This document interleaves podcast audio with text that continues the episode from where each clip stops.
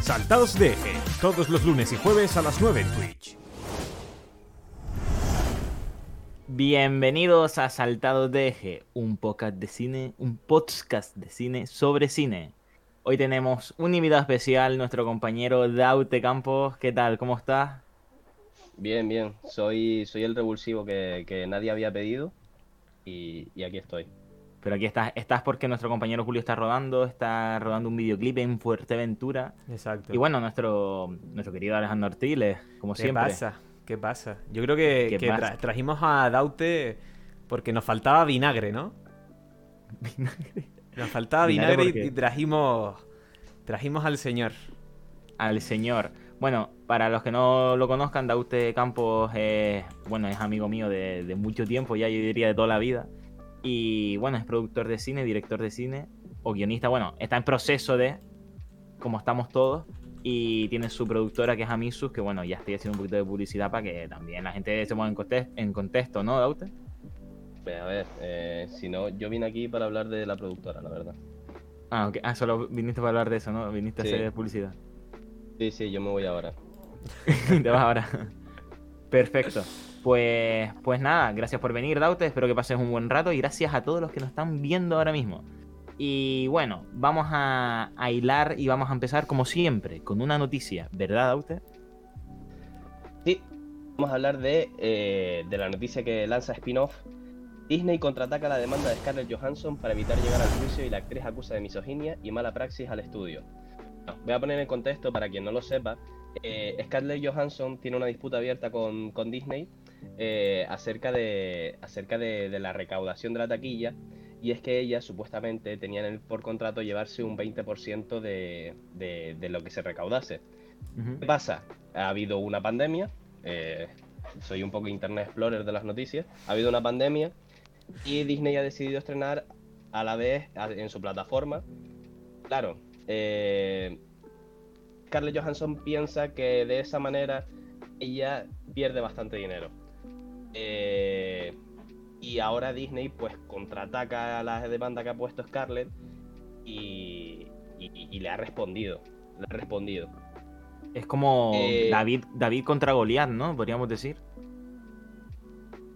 O Goliath contra Goliath, ¿eh? Porque, ojo, hay, hay, hay actores que, que. que, ojo, cuidado el, el poder que tienen.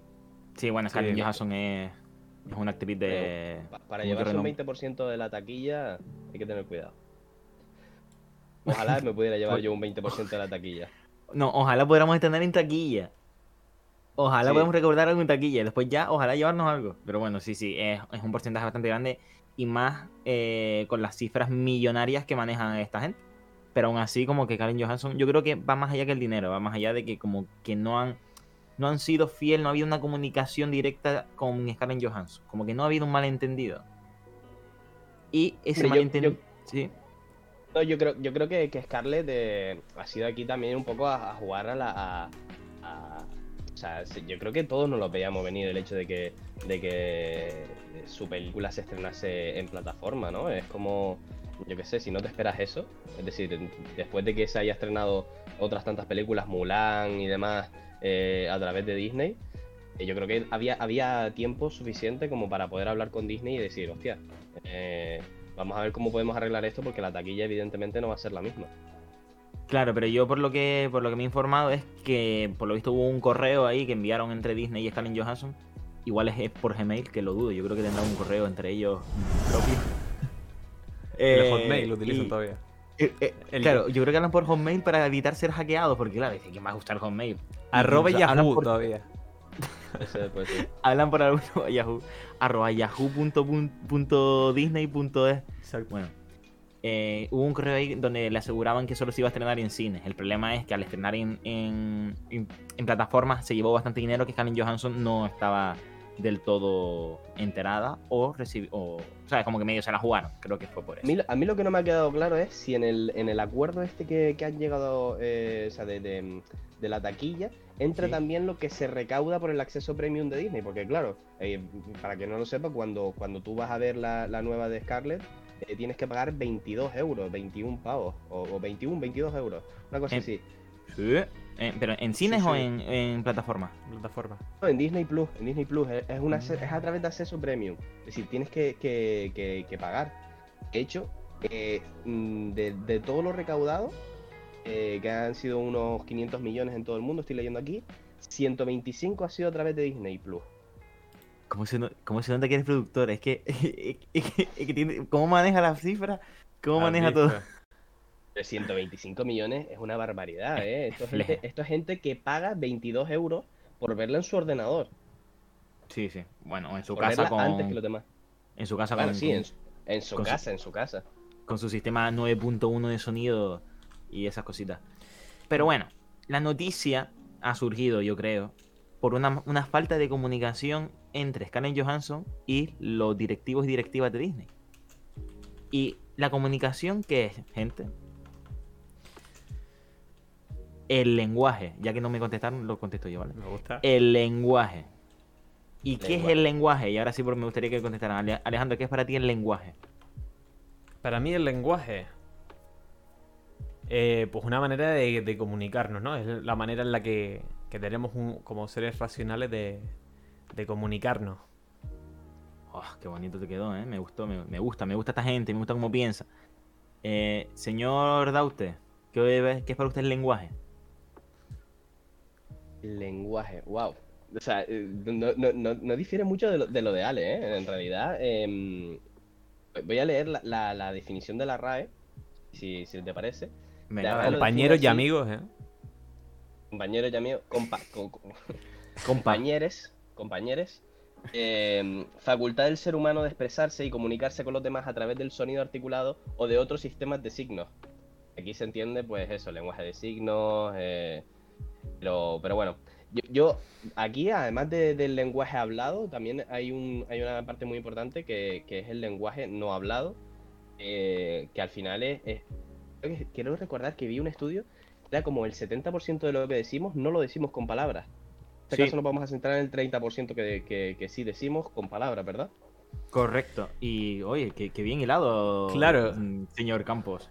Eh, pues sí, es curioso que la forma en que nos comunicamos los seres humanos es, eh, creo que es un 70%, ahora mismo no manejo cifras, y un 30% sería como los diálogos, ¿no? Los diálogos que tenemos entre nosotros, como lo que estamos haciendo ahora, el podcast, aquellos que nos estén escuchando en Spotify o en otra, en otro tipo de plataforma, lo que está viendo, lo que está escuchando es un porcentaje, es como si nos estuvieran escuchando el 30%, no nos está viendo las caras, ¿no? Menos nuestros compañeros de Twitch, que aquí da- le damos un besito. Exacto. Y animamos Bueno. a las personas que nos escuchen desde otras plataformas a que vengan a Twitch todos los lunes y jueves a las 9. Y gracias por el corazoncito, Aida, que se agradece. Y más Lila. Lila por Daute, ¿eh? que va por tu polo. ¿eh? bueno, eh, esp- esperemos que no sea de, de Podemos. Eh, bueno, perdón. Ay, campaña política. perdón, seguimos. Me, me he ido por las ramas. Eh, el diálogo. El diálogo es primordial en el cine. Perdón, Willy. es- Perdón, Willy. Es que ¿Qué no sé, si, pasa? no sé si se llegaba a escuchar desde mi, desde mi micrófono ahora mismo. Pero es que eh, parece que, que en el parque que hay al lado de mi casa están haciendo un ritual satánico. ¿Qué? Y hay como. Lo que puedo estimar por sonido, como 10 niños gritando. 10 niños. Bueno, Continuamos con el Mm. lenguaje. El lenguaje, gracias. O sea, el lenguaje. Esos niños que están ahora eh, hablando con, eh, gritando, están Exacto. expresando su, están emitiendo sonidos a través de su, de su laringe, entiendo, ¿no? Y su capacidad de, de expulsar aire eh, a través de las cuerdas vocales, ¿no? Bueno, Exacto. Pero antes, el lenguaje en el cine, es decir, es una parte primordial.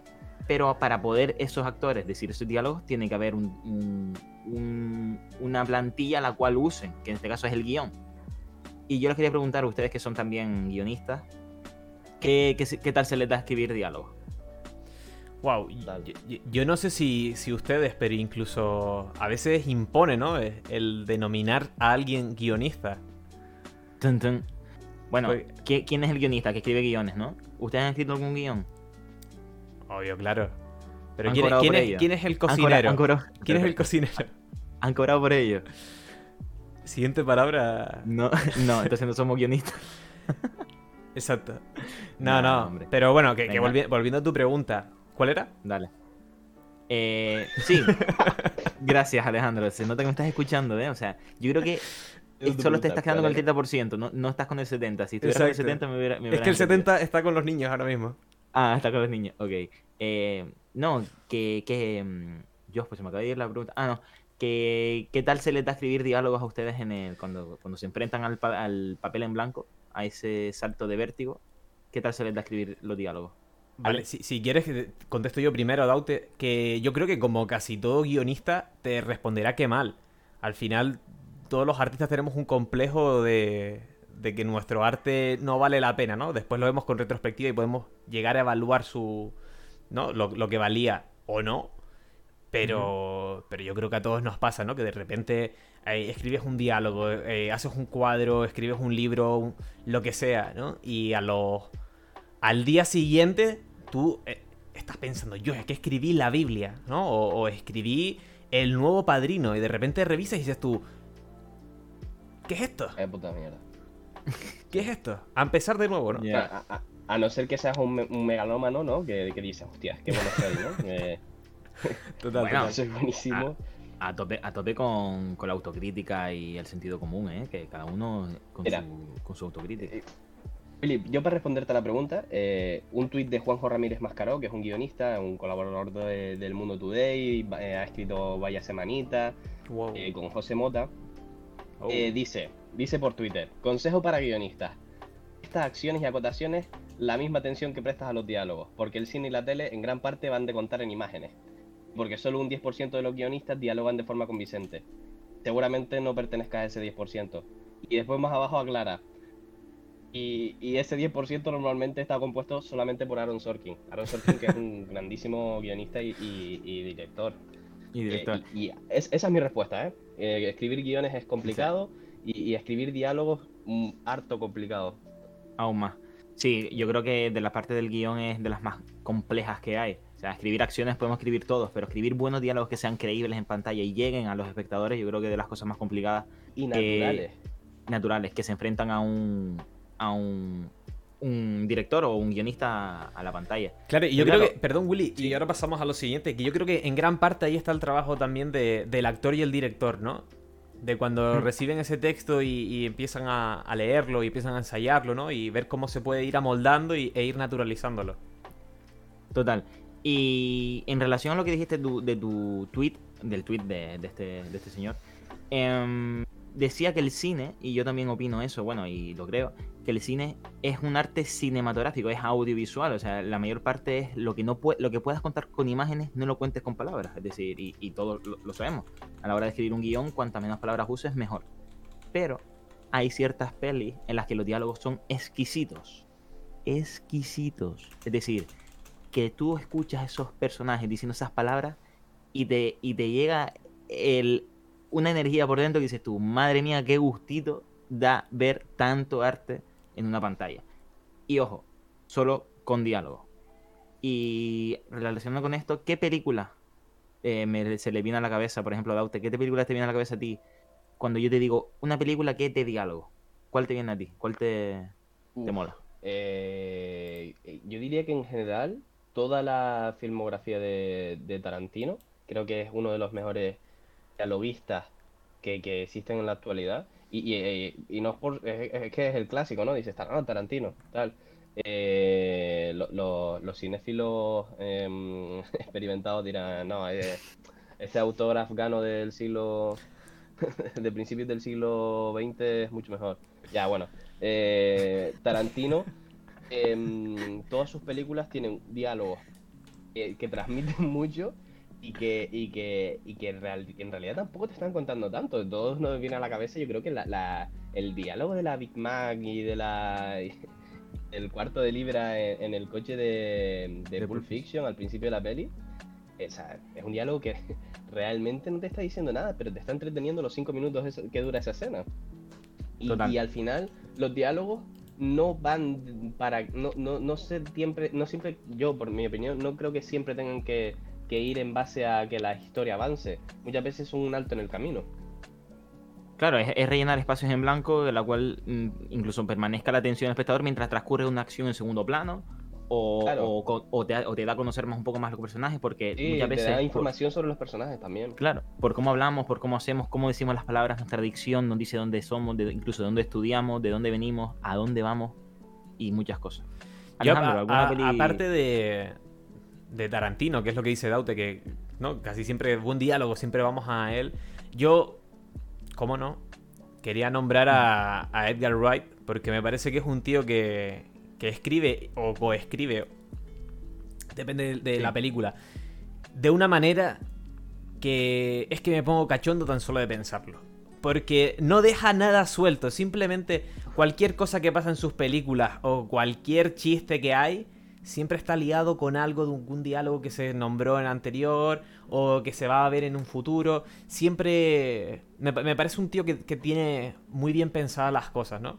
Que antes de, de armar la película ya sabe cómo, cómo hacerlo, ¿no? Eh, yo como espectador y como cinéfilo que me considero, eh, es un gustazo escuchar cualquier tipo de diálogo como Edgar Wright o como Tarantino.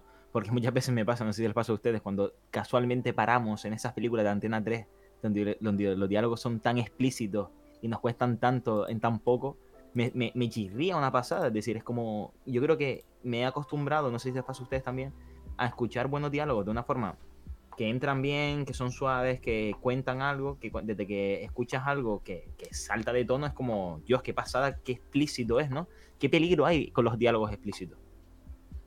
Total. No, a ver, de- de- los diálogos explícitos que son el cáncer de, de- de cualquier eh, guionista y es, es casi como una bomba que, que hay- con la que hay que tener mucho cuidado, porque Mm. muchas veces no te das cuenta dices, joder, ¿cómo cuento esto? Que no se me ocurre de otra forma. Ah, pues que el personaje lo diga.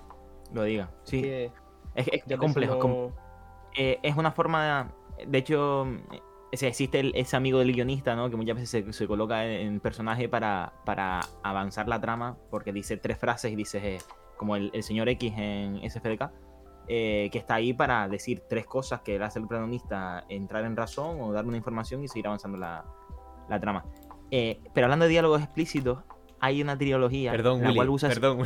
¿Qué, qué pasó? ¿Qué pasó? me equivoqué Es JFK. Acabas de decir SDFK, el grupo de rap. Buena película esa, ¿eh? buena película, buena y buen grupo Es- perdón es- esa no la esperábamos. Pido, pido disculpas por mi, mi dicción o mi ignorancia, no sé cómo llamarlo, la verdad. Ok. Bueno, ustedes me entendieron. SFDK. Buen grupo. Sí, sí, sí. Bueno, eh, ¿qué iba a decir? Ah, hablando de diálogos explícitos, hay una trilogía que usa esos diálogos explícitos, pero de una forma brutal, que es la trilogía del señor director Richard Linklater, eh, norteamericano, norteamericano, ¿verdad? Sí. Sí, sí. eh, que ha hecho la trilogía, una trilogía muy curiosa, que es una trilogía de relaciones de pareja. No estamos hablando del hobby, no estamos hablando de ni Star Wars, ni estas típicas trilogías por las cuales se conoce en el cine, sino una trilogía de parejas. Y que se llama, es que a mí es que se me ponen los de- los pelos de punta, se llama Antes del amanecer, Antes del atardecer y Antes del anochecer. O sea, qué, qué, qué elección de, de título. O sea, me parece flipante. Y en relación a esto, son películas, para poner en contexto a la gente, que deben de ver, que tienen que, tienen, por favor, mírenla. Y usan, son dos personas prácticamente que hablan. Transcurren, caminan, van por diferentes escenarios, pero hablan.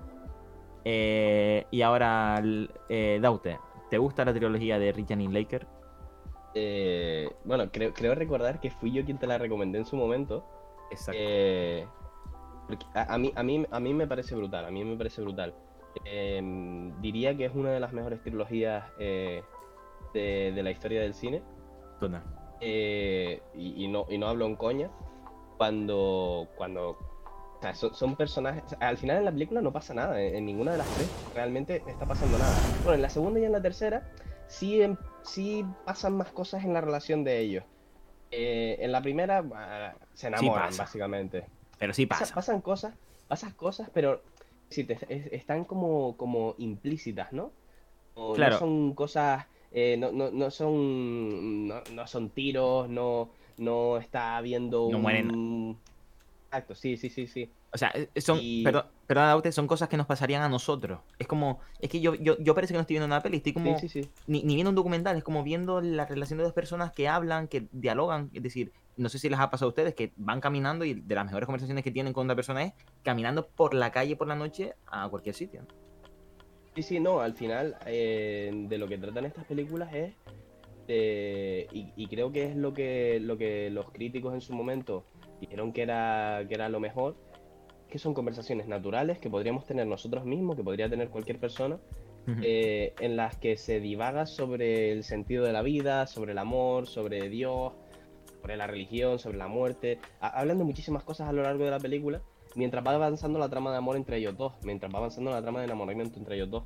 Exacto. Eh, Que, que para poner en contexto, perdona, que, te- que te interrumpo otra vez, eh, la historia de Antes del Amanecer, que es el inicio de esta trilogía, eh, surge cuando el protagonista la ve a la chica en un tren que no, no sé a qué, va, a qué sitio de Europa va y se paran justo en Viena y dice, oye, mira, le dice, es al principio de la peli, señores, lo siento si le estoy haciendo spoiler, llega y dice, mira, he sentido algo por ti especial y te voy a proponer una locura, que nos bajemos aquí y nos vayamos a dar una vuelta por ahí. Y la chica dice, pues sí.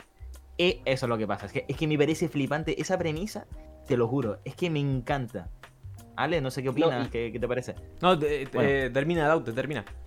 No, la dicotomía que le, que le, pre- que le plantea es de decirle a, a ella, imagínate que, no sé, es que la vi justo hace poco, imagínate que en un futuro eh, te despiertas con tu marido, no eres feliz, no sé qué, no sé cuánto, y, y yo lo que te estoy proponiendo aquí es un viaje al pasado en el que puedes elegir hablar conmigo y decidir si valgo la pena o no.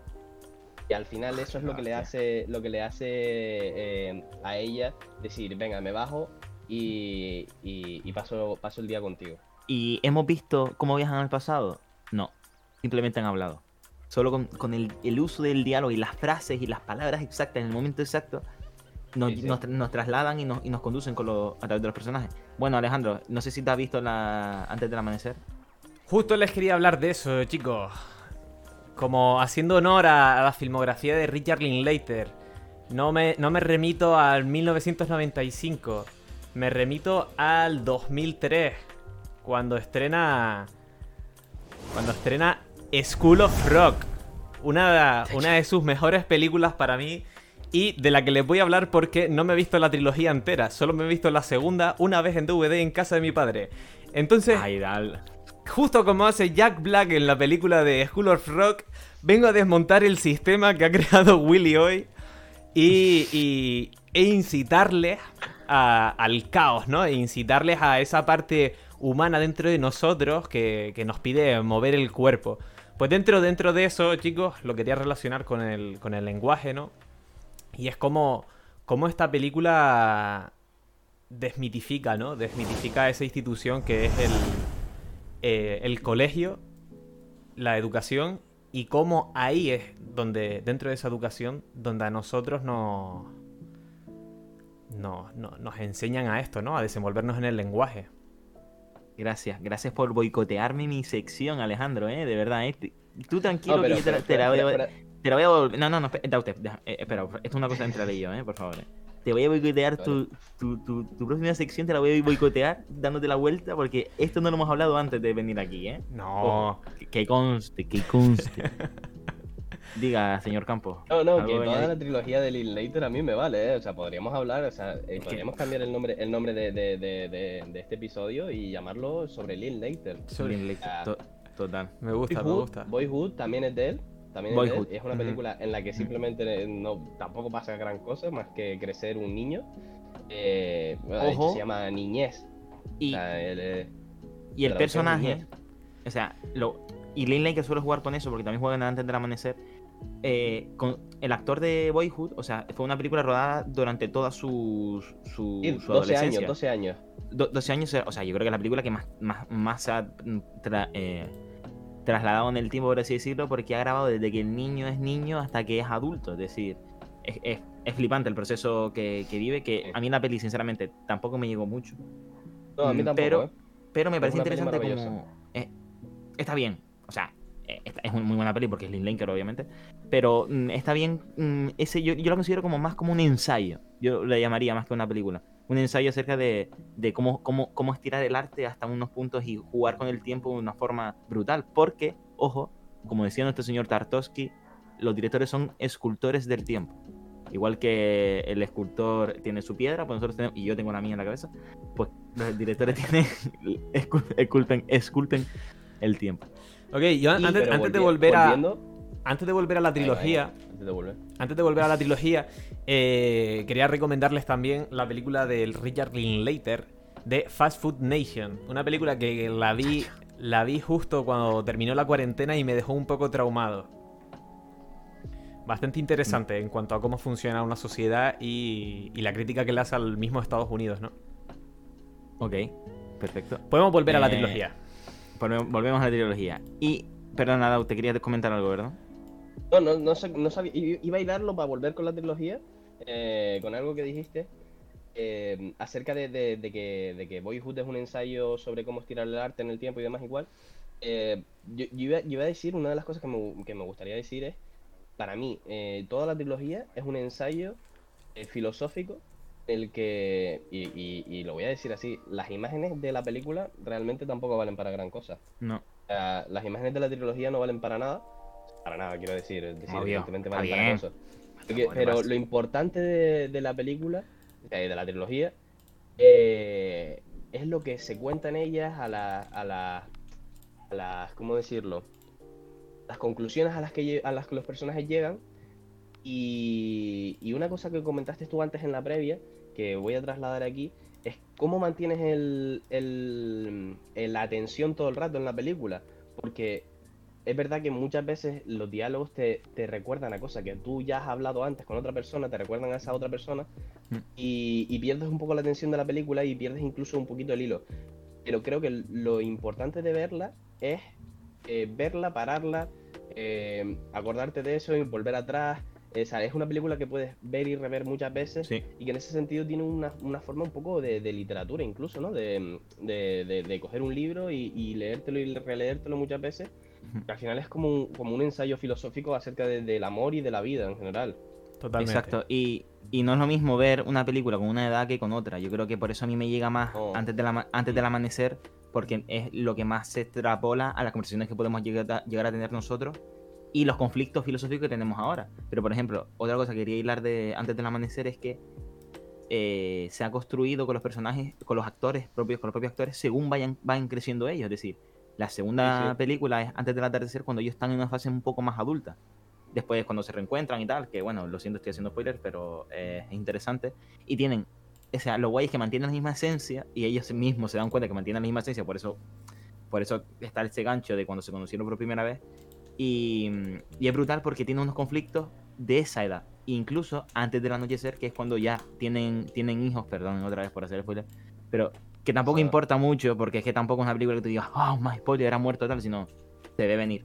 Pero es lo que decía la usted, es una peli para, para, para escuchar, para sentir, para reflexionar, no tanto para disfrutar como una trama en sí. Em, Totalmente. Es una Y- trilogía. igual quiero curioso- añadir que es una. tri- Di, di, di. por favor, ¿puedo terminar o qué? A mí no me interesa. hable.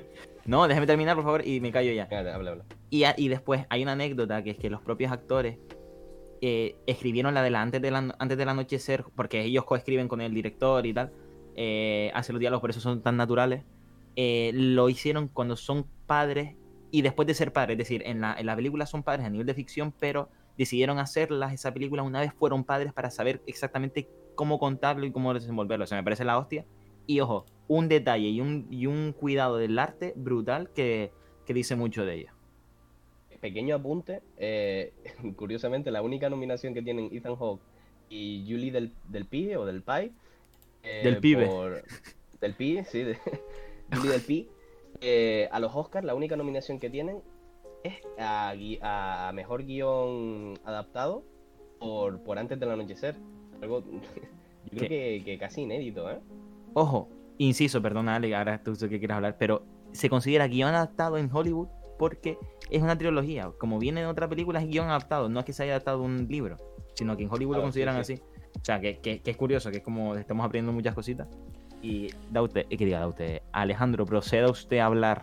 No, antes de decir lo, lo que iba a decir, Eh, también eso que comentas de lo de los Oscars, eh, que se considera categoría como adaptada, ¿no? Obra adaptada. También hay que, que tener en cuenta que juraría, si no me equivoco, que en los premios Razzie, que son los anti-Oscar, se. La, esa. Como esa categoría de, de premios está también adornada de secuelas, precuelas, spin-off, etcétera. Es decir, que cualquier cosa que provenga de otra obra la consideran de esa manera. Y una vez dicho esto, quería volver a Sí. School of Rock. ¿Cómo? Quería volver a, a- a School of Rock. Oye, yo creo que esa peli me la he visto, ¿eh? Me, me quiere sonar. Seguramente. Esa peli yo creo que todos la hemos visto de pequeño. De pequeño. Es sí, que- sí, Sí, la ponen en la 4 cada 2x3. Eh, eh, eh, yo creo que esta, esa película está en una categoría que se debería de considerar como películas que parecen de Disney pero no lo son. Hostia, deberíamos hacer una sección de esa. Porque estructuralmente y temáticamente es típica de... ¿Eh? Creo que Nickelodeon, Nickelodeon hizo una adaptación a serie hace unos años. Hostia. Hostia, pero me gusta para sección, ¿eh? Me gusta, me gusta. Y los, los derechos lo tiene la Paramount. Sí, sí, pero la productora de la peli es Nickelodeon Studios y, y la distribuidora es Paramount. Y ahora creo que lo tiene Netflix además. Agüita, agüita. Paramount. Pues Willy, yo creo que podemos pasar al último tema de hoy, ¿no? Sí, incluso. No, yo, yo iría cerrando ya con la. Con la. Con, A, a mí me la gustaría, a, a mí me gustaría eh, contar lo de, lo de la anécdota de... ¿No, no te gustaría ah, que contáramos la anécdota? Yo Ah, creo que la es anécdota verdad, de la trilogía Sí, sí, de sí, las sí. cosas sí. más importantes y, y creo que es clave para entender eh, Sí. toda, toda la historia. Vale, Sí, vale, vale. Aquí, eh, Me gusta, me gusta. aquí los spoilers... Per- perdón, Daute. los spoilers Es, tienes que contar, tienes que contar la anécdota, pero tienes un minuto. No, Vale. hombre. Sí, Bueno, sí, venga. sí. Venga, a ver cómo lo haces, a ver tope, cómo lo haces. Año 1989, un chico recorre Estados Unidos en tren para visitar a su hermana. Llega a Filadelfia, la, la ciudad en la que vive, y allí conoce, entra en una juguetería y conoce a una chica eh, a la que no le pide salir, se vuelve absolutamente loco y se va a arrepentir el resto de su vida. Ese joven es Richard Linklater, el director de Antes del Amanecer. Eh, se, se inspira en esta experiencia para contar la película después. Eh, pasan más o menos las cosas que, mi- que mismo pasan por la película. Se enamoran, tal, hay besitos y quedan en eh, hablar más adelante. Se dan sus números de teléfono, a diferencia de la película. eh, hablan y con el tiempo eh, 20 segundos. pierden el contacto. Pierden el contacto. Eh, desde aquella. Es que no voy a llegar, ¿eh? Desde Vale, aquella vale, noche del 89, ya tiene la mosca detrás de la oreja en decir, hostia, yo quiero escribir una película sobre esto. Quiero escribir una película sobre lo que me ha pasado. Llega, la estrena en el 95 y él tiene la esperanza en aquel momento de que esa chica se pusiera en contacto con él. Nunca se ponen en contacto. Pasa el tiempo, decide hacer una segunda película y en esta segunda película, eh, Richard, al inicio, el personaje, el personaje de Ethan, habla, eh, es un personaje que- que es un escritor de literatura que se gana la fama gracias a lo que pasa en la primera película. Y la prensa le pregunta, oye, ¿esta historia es cierta? Sí, tal cual. Él dice que sí, que es cierta, es una historia que pasó. Y Linklater eh, al final es como una, como una confesión. Él es el propio Ethan y, cuenta que, que sí, que es una historia que pasó, que le hubiera sucedido que, le hubiera gustado que sucediera, el que, el que la chica Amy, que es como se llamaba la, la persona, el personaje de Julie en la realidad, se hubiera puesto en contacto con, en contacto con él. Cuando se estrena la segunda película en el 2004, a los pocos meses, recibe una carta. Recibe una carta eh, de un amigo de Amy en la que le cuenta que, que, que- reconoce la historia, que, se la había contado su amiga miles de veces, lo que ella nunca llegó a ver ninguna de las películas. Ella murió en el 94 eh, debido a un accidente de tráfico y justo antes del justo un año antes del estreno de, la, de, de Antes del Amanecer. Entonces, Amy nunca llegó a ver ninguna de las películas. Eh, Richard tiene siempre en la cabeza eh, hablar que, que- que ella le hubiera hablado, que al final la película la hace, la trilogía la hace, eh, para volver a reencontrarse con Amy y nunca se reencuentra. Eh, entonces es como es una película súper autobiográfica, eh, es, una, es una trilogía de amor em, que no solo sucede en la pantalla, sino que se traslada a, a la intrahistoria real de, de- de por qué sucedió esta trilogía, por qué la escribió. Y creo que es mm, una, o sea, creo que es- la intrahistoria hace casi más especial eh, ver la trilogía. Totalmente. Todo Totalmente. ocupado, cinco minutos. totalmente. Sí. Eh, Y aparte, lo- lo aparte de la trilogía, aparte de la trilogía, la gente se podría ver School of Rock también, ¿eh? Vale. eh, Y yo creo que con esta anécdota Sí, tan preciosa que nos acaba de contar Daute, Sí. Yo, a mí me gustaría hacer una reflexión final, si me permite, que ya que, ya que soy yo el está llevando el programa, Alejandro, mm, no sé si, si, te, si te importa, te imagino. Eh, School of Rock. Bueno, que, que es curioso y me parece flipante eh, la motivación de los creadores para contar ciertas historias. Y, y creo que no hay nada más bonito. Y, na- y creo que las películas tienen alma. Y esa alma muchas veces reside en los motivos de, por los cuales contamos ciertas historias. Y creo que Rachel Linklater y antes de la amanecer esta trilogía la tiene, gracias a esta anécdota. Que bueno, que dentro de la vida real es muy triste, pero de cara a nosotros nos gusta mucho porque nos gusta ver dramas. Porque las historias transcurren porque hay problemas. Si no, no hay historia. Hasta aquí podemos ir. Y viva los diálogos. Exquisitos. Gracias por venir a Saltado TV. pues muy bien, chicos. Daute, si quieres despedirte, Eh, bueno, yo volveré a venir cuando. Cuando, Cuando falte Julio. Cuando Julio se muera. Nah, hombre. No, no, no, pero muy, muy guay, Daute, ¿eh? Muchas gracias por venir. Eh, gracias también a, a Marix, al señor Gabriel, a eh, Gabri, eh, a, a Iván, Héctor. A, Ale, hazlo tú, que a mí se, a ti, te- Ok. a ti sí te da mejor. pues muchísimas gracias, chicos, por venir hasta aquí, por aguantarnos a nosotros, a aguantar eh, mis interrupciones con School of Rock. Y nada, agradecerles el que nos vean, agradecer a Gabriel Ladín, Héctor, hostia, me lo pegaste, Héctor Ginori e Iván Enríquez. Muchísimas gracias chicos y hasta aquí el programa de hoy. Nos vemos el jueves a las 9 en Twitch, no se lo pierdan, no se lo pierdan. Me voy a Canaria.